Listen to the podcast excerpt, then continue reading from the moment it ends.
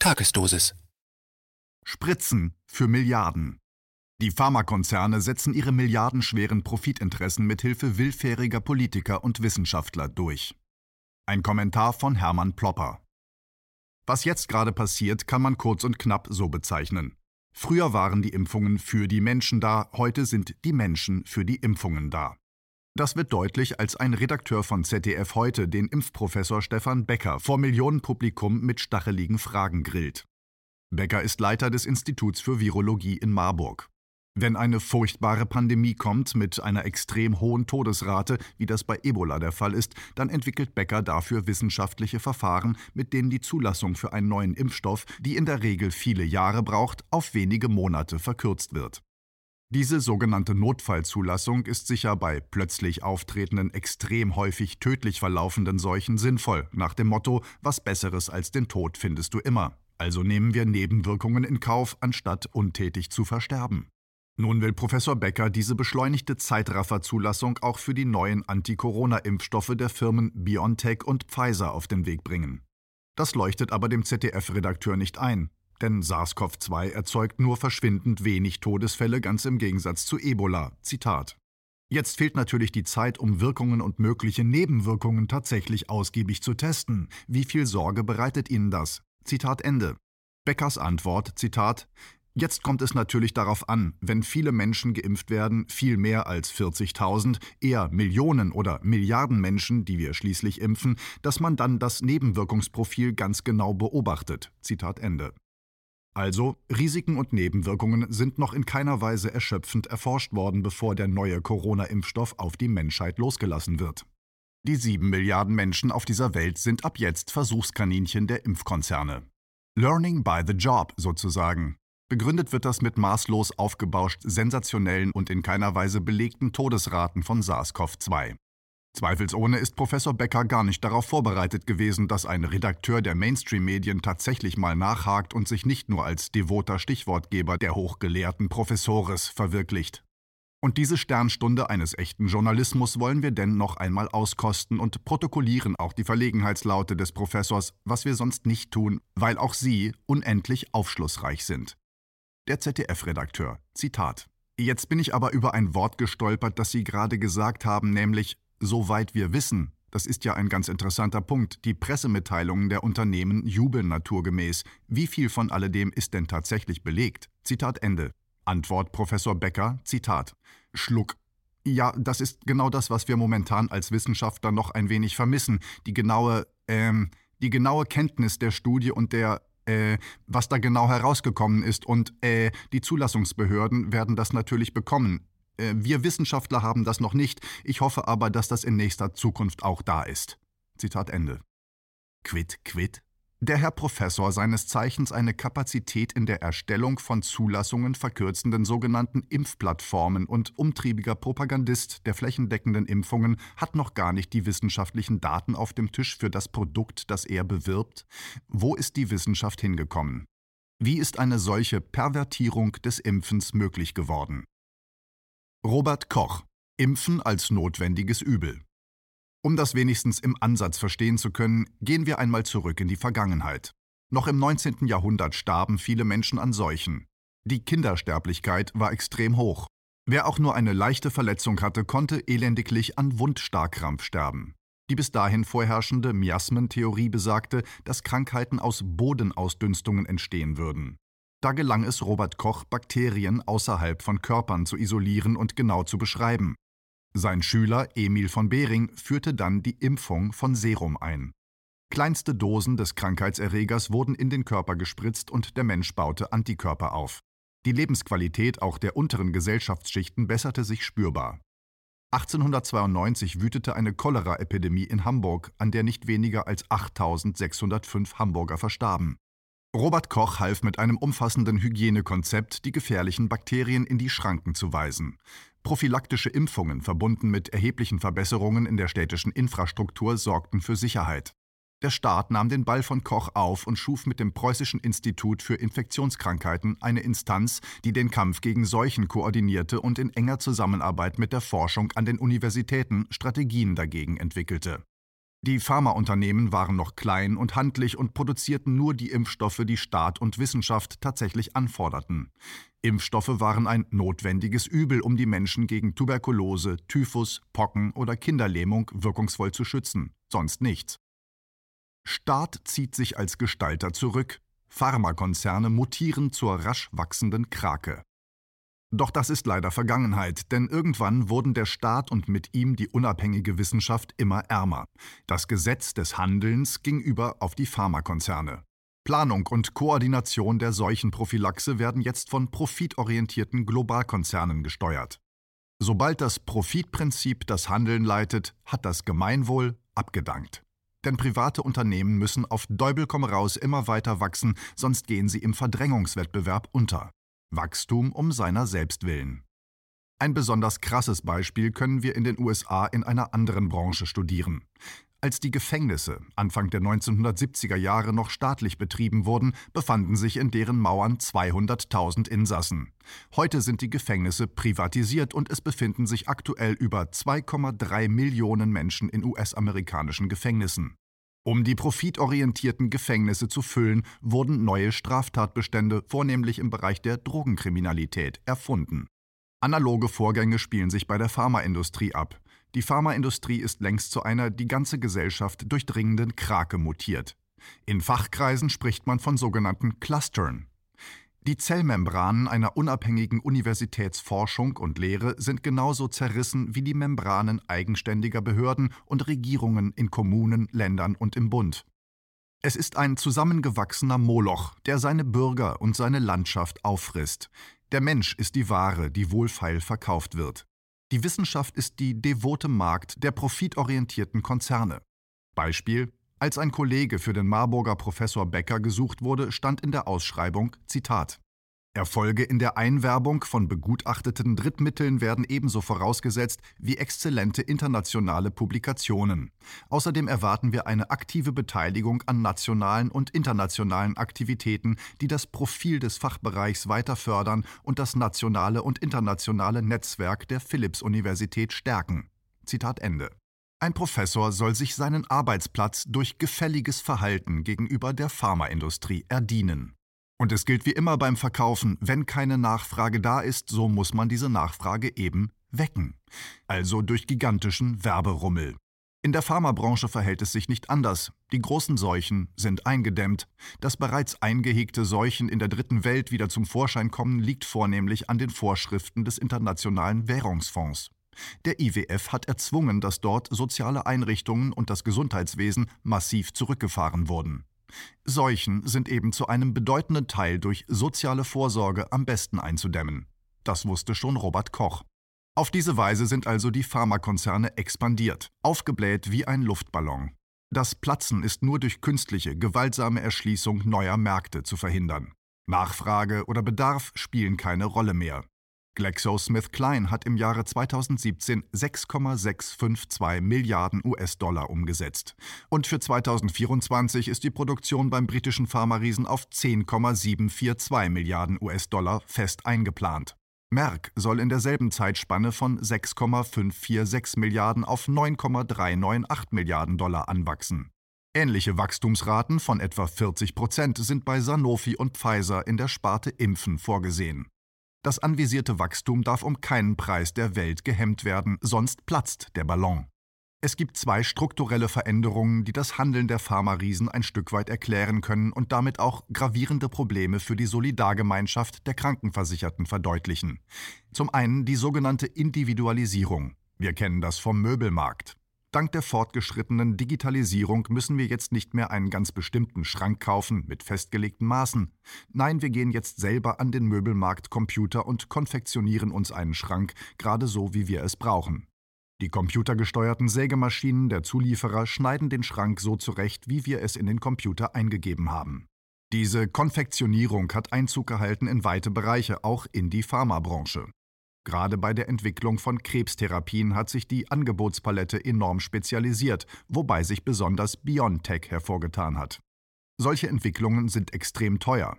So segensreich diese Spezialentwicklungen für Mitmenschen sind, die an sogenannten Orphans Diseases leiden, also Krankheiten, von denen nur wenige Menschen betroffen sind, Die gesetzlichen Krankenkassen gehen dabei in die Knie, denn die individualisierten Pillenschachteln kosten bis zu 2 Millionen Euro das Stück. So berichtet der wissenschaftliche Dienst der gesetzlichen Krankenkasse AOK, Zitat. Die Kosten der patentgeschützten Arzneimittel haben 2019 mit 21 Milliarden Euro erneut einen Höchststand erreicht. Damit entfällt nahezu die Hälfte der GKV-Arzneimittelkosten in Höhe von 43,9 Milliarden Euro auf diese Arzneimittel, die gleichzeitig aber nur 6,5 Prozent der Versorgung abdecken. Zitat Ende.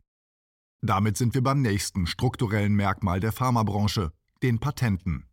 Um eine neue Arznei zur Marktfähigkeit zu entwickeln, benötigen die Pharmakonzerne einschließlich der Versuche an menschlichen Probanden 10 bis 12 Jahre. Dazu kommt die Genehmigungsprozedur, die im Schnitt 12 bis 16 Monate in Anspruch nimmt. Es ist vollkommen gerechtfertigt, dass die Hersteller danach ihre hohen Kosten wieder hereinholen durch eine Zeitspanne von 20 Jahren, in der sie das Produkt exklusiv vermarkten dürfen. Die Kosten-Nutzen-Relation, die sich im Preis der neuen Arznei niederschlägt, muss allerdings von einer unabhängigen staatlichen Stelle streng kontrolliert werden. Ob das immer der Fall ist, darf bezweifelt werden. Nach 20 Jahren spätestens ist das Patentrecht erloschen. Nun können andere Firmen diese Rezeptur nachbauen und selber verkaufen. Diese Nachbauten nennt man Generika. Für den ehemaligen Patentinhaber bedeutet das natürlich einen enormen Preissturz für sein Produkt.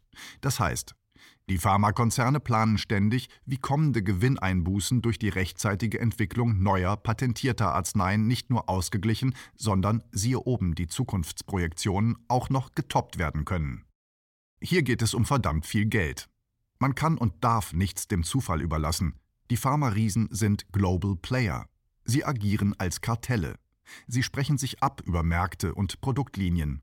Ein Beispiel im Mikrokosmos. Früher gehörten die Marburger Behringwerke dem Höchstkonzern. 1997 wurde diese Struktur zerschlagen. Die Bruchstücke wurden unterschiedlichen Konzernen zugeschlagen. Nicht nur für das Finanzamt ein schier undurchdringbarer Dschungel. Von Kraken und Menschen. Jens Spahn und seine Lenker. Dieser absichtsvoll heruntergedimmten Transparenz entspricht eine Fusion aus Politik, Wissenschaft, Wirtschaft, Behörden und Medien. Die oben bereits erwähnten Cluster. Da ist unser Bundesgesundheitsminister ein wichtiges Bindeglied. Früher hat er sich als Lobbyist der Pharmabranche betätigt und bereitete bereits 2016 in einem von ihm mit herausgegebenen Buch mit dem Titel App vom Arzt Bessere Gesundheit durch digitale Medizin den Boden für die heute aus dem Hut gezauberte Corona-Warn-App. Zusammen mit dem ehemaligen FDP-Vorsitzenden und Bundesgesundheitsminister Philipp Rösler intrigierte Spahn im Jahre 2009 gegen den damaligen Chef des Instituts für Qualität und Wirtschaftlichkeit im Gesundheitswesen, Peter Sawicki, der der Pharmaindustrie immer wieder überhöhte Preise für ihre patentierten Produkte nachweisen konnte. Sawicki musste gehen. Er wurde durch einen Mann der Pharmaindustrie ersetzt. Spahn wurde früh als politische Führungsfigur von diskreten Elitegruppen ausersehen. Im Jahr 2017 wird Spahn zur Münchner Sicherheitskonferenz eingeladen, zugleich auch zum Weltwirtschaftsgipfel nach Davos und als einziger deutscher Politiker zur exklusiven Bilderberger Konferenz.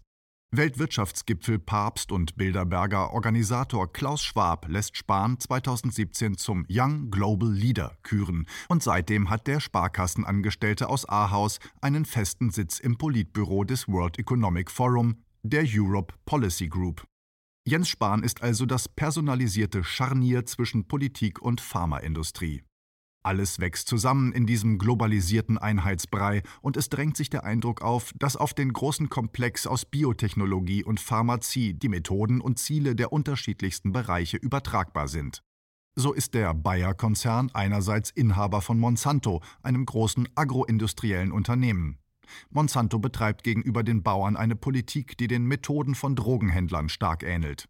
Dem Heroinkunden wird der Stoff zunächst zu Dumpingpreisen verhökert. Dann befindet sich der Junkie für den Rest seines Lebens in einer verhängnisvollen Abhängigkeit von seinem Dealer. Die Bauern kaufen Saatgut bei Monsanto, dann dürfen sie aber langfristig aus ihrer Ernte kein Saatgut für die nächste Saison mehr entnehmen. Sie müssen erneut und überteuert Saatgut bei Monsanto einkaufen. Bayer ist aber eben auch Hersteller von Pharmazeutika. Könnte es sein, dass Methoden der profitablen Vermarktung aus der agroindustriellen Branche hinübergeweht sind in die Pharmabranche? Was geschieht denn da Eigenartiges in der Impfszene? Auf der ganzen Welt, ob in China, in Russland, in Kuba, in der EU oder in den USA, überall sind sich die Herrschenden einig. Es muss gegen SARS-CoV-2 geimpft werden. Seltsamerweise ignorieren alle diese Machtblöcke die für jeden Laien ersichtliche Tatsache, dass eine Übersterblichkeit weit und breit nicht wirklich nachweisbar ist und dass das Virus nur für ganz wenige Personen gefährlich sein kann. Und fast überall werden die Menschen mit der von Roland Barthes sogenannten Serum-Methode schrittweise an eine Übergriffigkeit auf ihren Körper herangeführt. Die erste kleine Dosis bestand in der zeitlich begrenzten Freiheitsberaubung mit dem ersten Lockdown. Dann wurde der Lockdown gelockert. Im Gegenzug kam uns die körperliche Übergriffigkeit näher durch die Maskenpflicht. Als nächstes noch dichter an unserem Körper dann die PCR-Tests. Diese Tests sind in den meisten Fällen durchaus schmerzhaft, und medizinisch absolut sinnlos.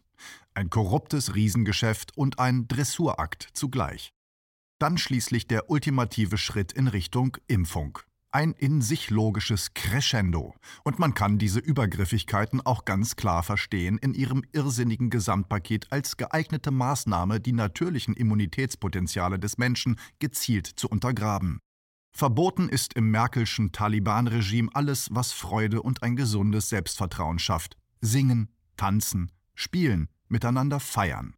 Der Zugang zu den wichtigen Vitaminen D3 und B12 soll erschwert werden.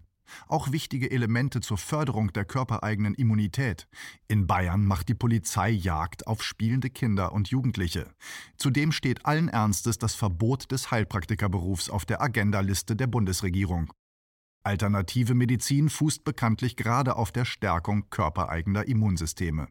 Eine durchaus aus dem oben Gesagten logisch herleitbare Hypothese, um dem laufenden Corona-Irrsinn eine irgendwie geartete Rationalität zuordnen zu können.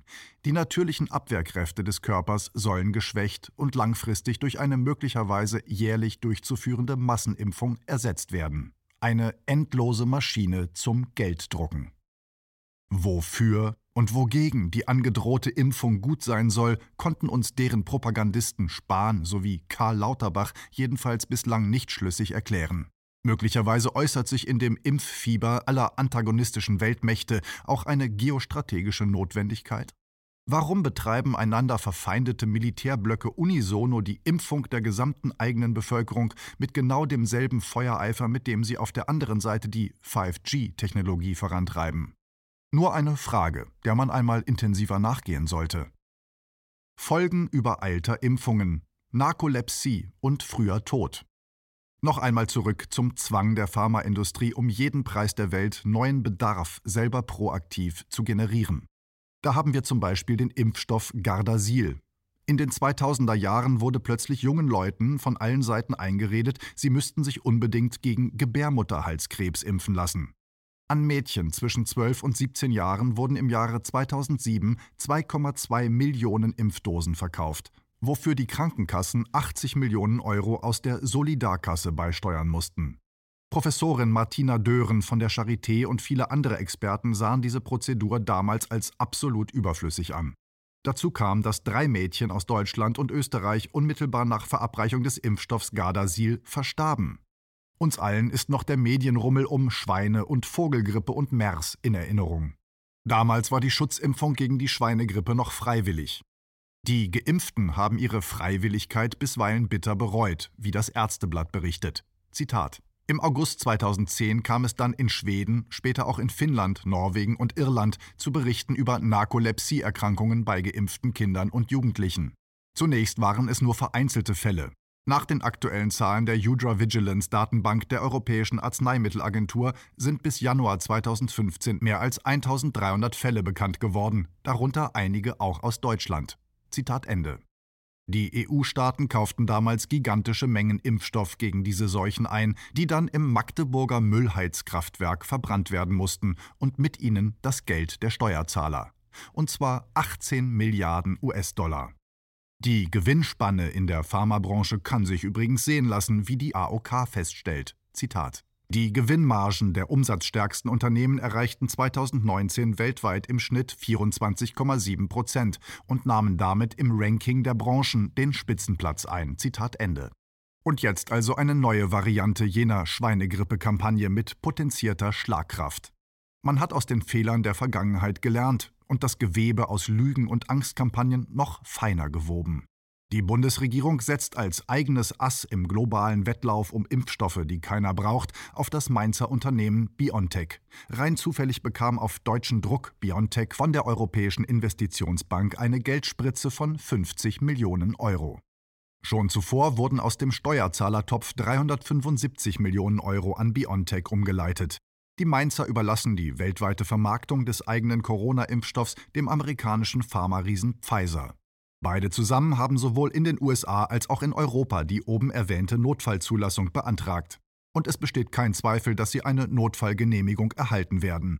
Denn schon jetzt hat die EU verbindlich 200 Millionen Impfdosen bei BioNTech und Pfizer gekauft, mit der Option auf weitere 100 Millionen Dosen. Und wer da glaubt, die Pharmakonzerne müssten für den Schaden aufkommen, der mit unausgegorenen Impfverfahren einhergeht, irrt. So stellt ein Sprecher der Europäischen Union unmissverständlich klar, dass man ja nicht die Pharmakonzerne zur Kasse bitten könne, denn diese hätten sich ja selbstlos geopfert, der durch Seuchen dahinsiechenden Bevölkerung im Schnellverfahren mit Instantimpfungen zu Hilfe zu kommen. Da ist es doch schön, dass es auch Leute gibt, die sich jetzt freuen können. Zumindest an der Börse knallen nämlich die Sektkorken. Am 9. November 2020 verkündeten Pfizer und BioNTech, sie hätten jetzt einen Impfstoff im Angebot, der einen 90-prozentigen Schutz vor Covid-19 böte. Allein diese Nachricht ist Gold wert, wie das Hamburger Nachrichtenmagazin Spiegel berichtet. Zitat: Sehr stark sind auch die Ausschläge bei den Aktien der Impfstoffhersteller. Pfizer zeitweise plus 12 Prozent, BioNTech sogar plus 26 Prozent. Gegen 13.15 Uhr ist das Mainzer Biotechnologieunternehmen um die 23 Milliarden Euro wert. Mehr als Konzerne wie Bayersdorf oder die Deutsche Bank. Zitat Ende. Die Gewinne bleiben bei den Konzernen, die Verluste werden sozialisiert.